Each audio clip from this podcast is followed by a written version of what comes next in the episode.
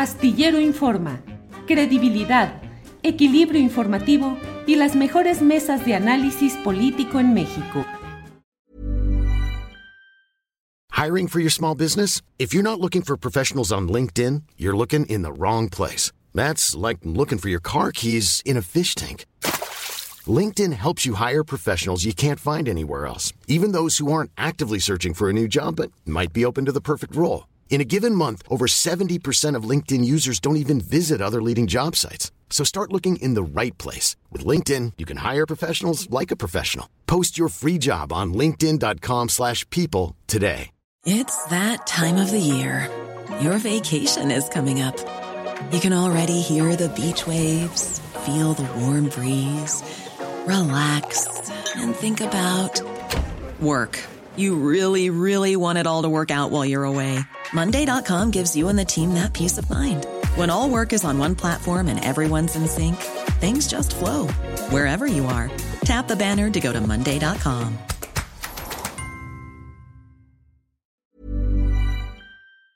Usted sabe que Xochitl Galvez ha dicho, y ahora le está generando tormentas políticas, que ella fue miembro de la Liga Obrera Marxista, que fue trotskista, ella eso le está generando ya una reacción muy dura en el ámbito de la ultraderecha. Eduardo Verástegui ya le ha reclamado de manera dura y directa, pero bueno, ¿de veras uh, Xochitl Galvez formó parte del trotskismo mexicano? Vamos a hablar en unos segundos con Edgar Sánchez. Él es dirigente y fundador del Partido Revolucionario de las y los Trabajadores, líder histórico de la corriente trotskista en México. Edgar, buenas tardes. Hola, eh, Julio, buenas tardes, gusto en verte otra vez. Igualmente, Edgar. Aquí a tus órdenes. Gracias. Edgar, pues estamos casi en la mm, investigación de preguntarnos, decir, ¿de veras la señora Xochitl Galvez, ahora aspirante a coordinar los trabajos de Va por México, fue parte de la Liga Obrera Marxista, fue trotskista, tú que conoces los entretelones de todo este movimiento, y lo digo con respeto, pero además un movimiento que tampoco era un movimiento de miles o decenas de miles de personas, sino que era una militancia, cuadros muy definidos, cuadros con una ideología muy precisa y con una vocación muy clara. ¿Tú sabes si la señora Xochitl Galvez tuvo relación o referencia con el trotskismo y con la Liga Obrera Marxista? Eh, pues mira, gracias por la invitación para hablar sobre el tema, este, aclararlo, eh, por el desprestigio de esta eh, persona, precandidata de la derecha, pues también me interesa mucho dejar claro que no tiene que ver, no tiene ninguna relación que ver con, con el trotskismo, aun cuando ella lo presente ahora como un hecho de su pasado, ¿no? Em, en efecto, la, fundación del PRT, como tú sabes, ocurrió en septiembre de 1976. Em, fue eh, un proceso de varios meses y años en donde diversas agrupaciones trotskistas eh, fuimos convergiendo a finalmente fundar el PRT. Em, en ese periodo, una fracción de la Liga Obrera Marxista de una de las ocupaciones trotskistas de aquella época, eh, ingresó efectivamente al PRT, pero eh, la verdad, yo no recuerdo ni conozco eh, ningún evento hecho de que esta señora hubiera sido parte del grupo que se unificó al PRT, ¿no? Incluso la fracción de la LOM, de la Liga Obrera Marxista que entró, eh, además de lo que tú señalas, que no es motivo de, vergüenza, ¿no? De decir que en la fundación del PRT eh, no éramos eh, decenas de miles, ¿no? pero en el, caso de la fracción de la LOM, no, era un grupo más pequeño incluso que, ingresó al, PRT, ¿no? Entonces era muy difícil no, no conocer a, a, los camaradas, ¿no? debo recordarte también que por el carácter mismo del PRT, que no es un partido que aunque ha participado electoralmente y durante un pequeño periodo tuvimos eh, registro electoral, eh, no es un partido que haya nacido después del 68 eh, con las pretensiones de ser un partido electoral. ¿no? Ese, no, ese no es nuestra vocación. Por lo tanto, cuando en septiembre de 1976 se fundó el PRT, en el contexto de la situación muy complicada de esos años después del 2 de octubre, después del 10 de junio, del inicio de la práctica de la desaparición forzada en nuestro país, etcétera. Eh, la verdad es que el Congreso de Fundación del PRT eh, fue un congreso semiclandestino, digamos, ¿no? Eh, la mayoría de nosotros llegamos incluso con, con seudónimos, con nombres falsos, ¿no? Y como no éramos un partido electoral legal, ¿no?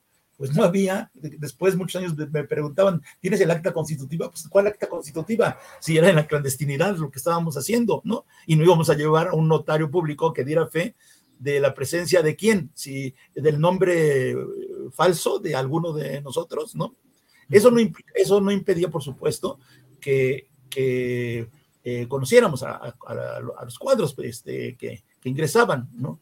Y este, aunque no estuvieran en ese momento los nombres eh, verdaderos, pues sí, te puedo decir por lo mismo, de que si esta señora estuvo en alguno de esos procesos de fusión, este, pues no destacó nunca como un cuadro político eh, formado, que hiciera alguna aportación, ¿no? Eh, no, no solo en términos de lo que hoy es como más este, mediáticamente la idea de partido y participación política, que es candidaturas, porque eh, eso no estaba en la mira del PRT en su fundación, ¿no? pero que hiciera aportaciones en otro terreno, pues tampoco, ¿no? Incluso me llama un poco la atención, yo no tengo empacho en reconocer que tengo 74 años, empecé mi militancia en el 68, ¿no? De donde surgió el primer grupo trotskista que funda en 76 el PRT.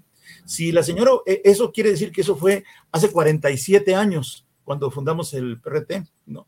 Entonces, ella dice que estuvo en la fundación del PRT cuando la Liga Obrera Marxista o una parte de la Liga Obrera Marxista entró. Eh, pues ahorita nos estaríamos enterando de que su edad está alrededor de los 67 años, eh, porque si entró en el 76 a los 20 años, ¿no? Pues tendría esta edad ahora, ¿no? Eh, yo eh, te puedo decir, no, este, no, ninguno de mis camaradas, incluso de la generación y todo esto, la recuerda o la ubica como tal, ¿no? Yo creo que ahorita explicaré, si me permites, que, cuál es en todo caso la intención de este eh, declaración de ella y de los ataques que sufre ahora por la ultraderecha, este, calificándola de trotskista, ¿no? Sí, em, Edgar, sí, sí, antes de pasar a ese tema eh, del análisis de lo que significa, eh, en un dado caso, hipotéticamente, una joven llamada Xochitl Galvez u otro nombre ficticio, ¿qué funciones debería cumplir si hubiera sido parte de una liga obrera marxista?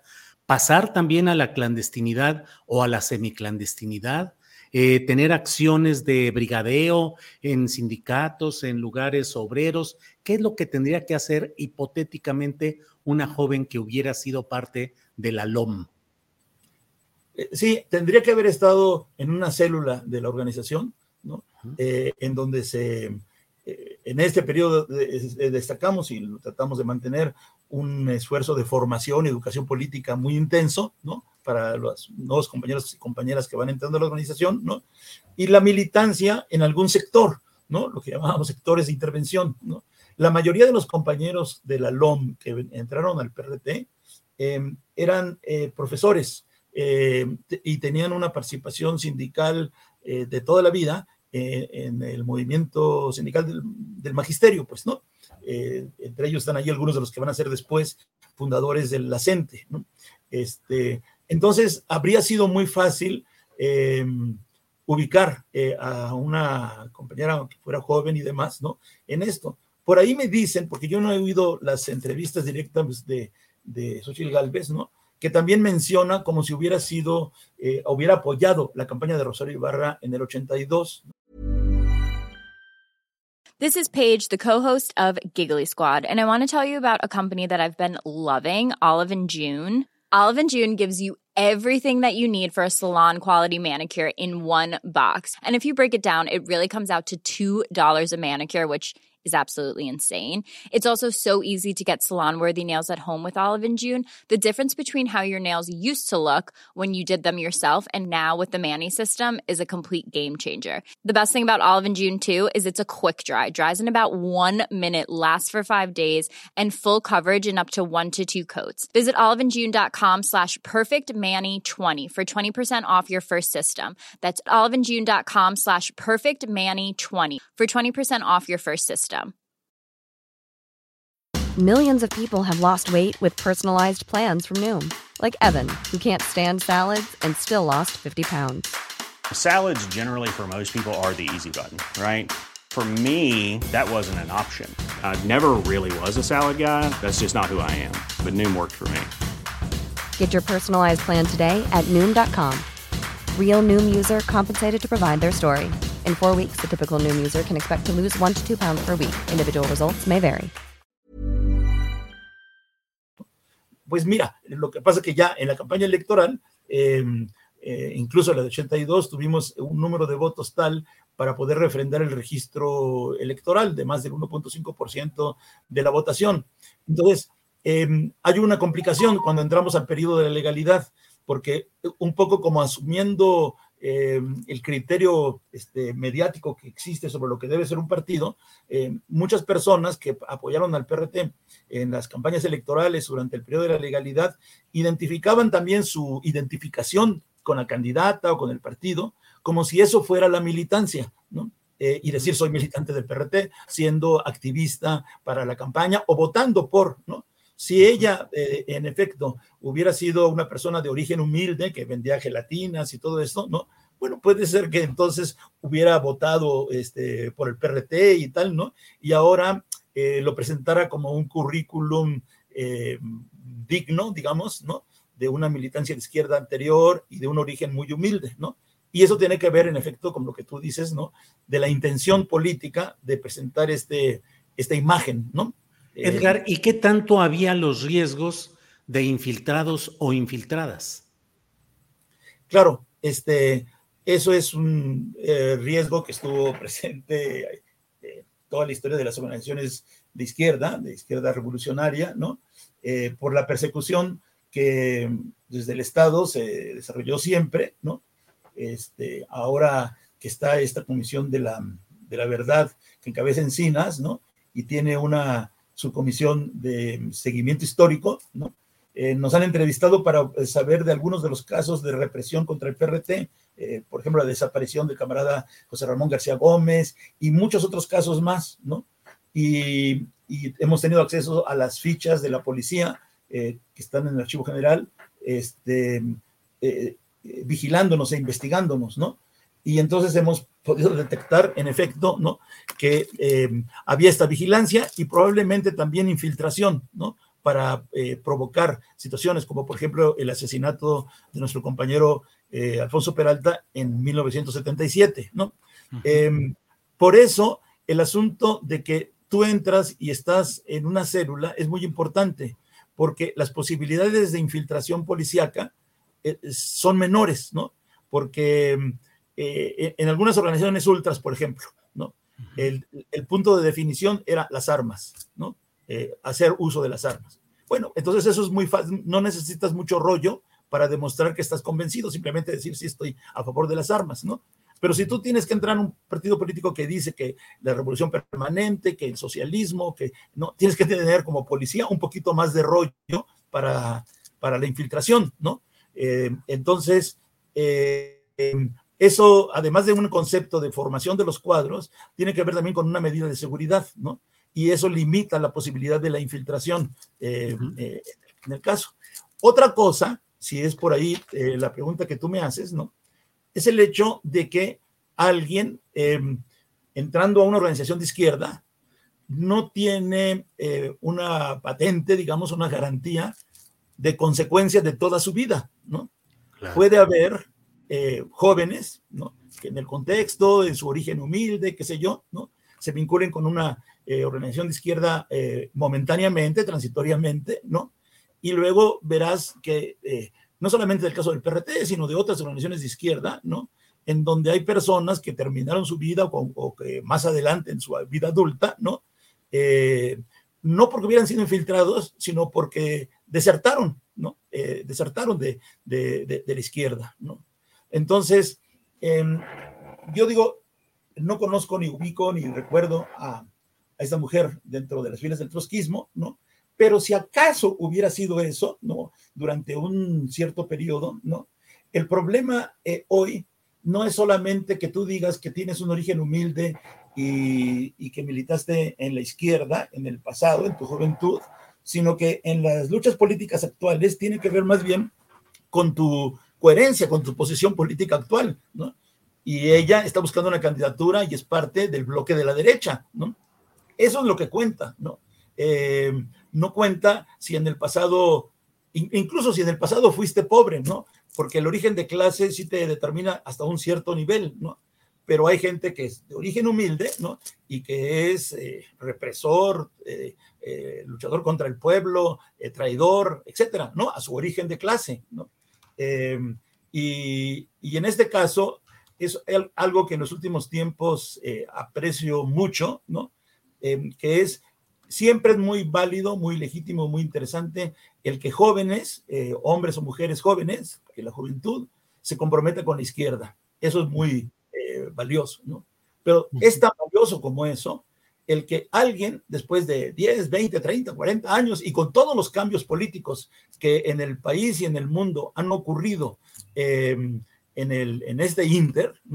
Eh, incluso de derrotas que hemos sufrido en la perspectiva de la revolucionaria que queríamos. Alguien siga militando con la izquierda. La coherencia, la consecuencia, la firmeza de, de principios es tan valiosa el hecho de que un joven de repente haya entrado a, militar en la izquierda. El que se mantiene, la que se mantiene en la izquierda eh, todo el tiempo y que, y que tiene esa coherencia, eso es lo que es más eh, legítimo, ¿no? Entonces, para mí el tema eh, en relación a Xochitl Galvez no, es tanto que si fue o no fue de la izquierda como si fue o no fue pobre, ¿no? El problema es el papel político que juega hoy, el compromiso político que representa hoy, ¿no? Y que es claro, que no tiene que ver nada con, con, la izquierda, ¿no? sino con la derecha. Y eh, entender que se trata de una maniobra eh, típica de mercadotecnia, de la forma en que hacen política los partidos institucionales, ¿no? de eh, crear un, currículum, una imagen, ¿no? que sea, piensan ellos, vendible este, como mercancía electoral, ¿no? como, como candidata. ¿no? Eh, al, punto de que eso provoca reacciones entre su propio bando, ¿no? De la ultraderecha, decir, ah, pero cuidado porque es, trotskista, ¿no? Y es muy radical. Pues no, no es trotskista, ¿no? Este, y es donde nosotros eh, brincamos también, porque este, no, no me ayudes, compadre, ¿no? Porque eso es motivo de desprestigio, no por su origen, sino por su posición política y actual eh, de lo que ella representa. Eso, eso es lo que te agregaría, este, Julio.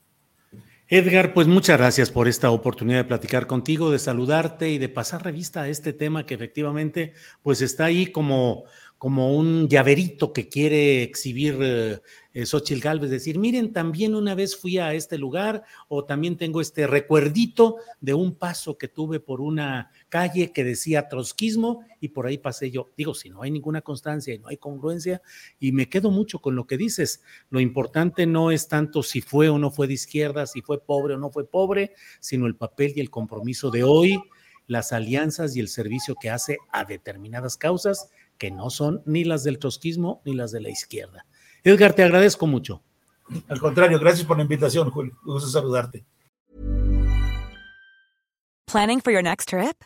Elevate your travel style with Quince. Quince has all the jet-setting essentials you'll want for your next getaway, like European linen, premium luggage options, buttery soft Italian leather bags, and so much more. And is all priced at 50 to 80% less than similar brands. Plus, Quince only works with factories that use safe and ethical manufacturing practices.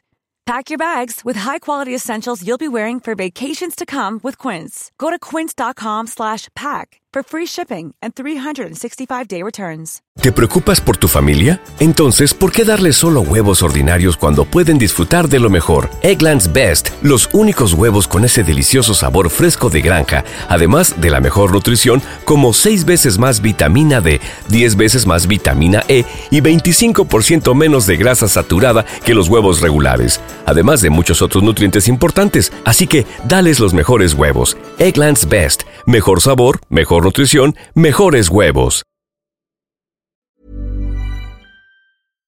Para que te enteres del próximo noticiero, suscríbete y dale follow en Apple, Spotify, Amazon Music, Google o donde sea que escuches podcast. Te invitamos a visitar nuestra página julioastillero.com.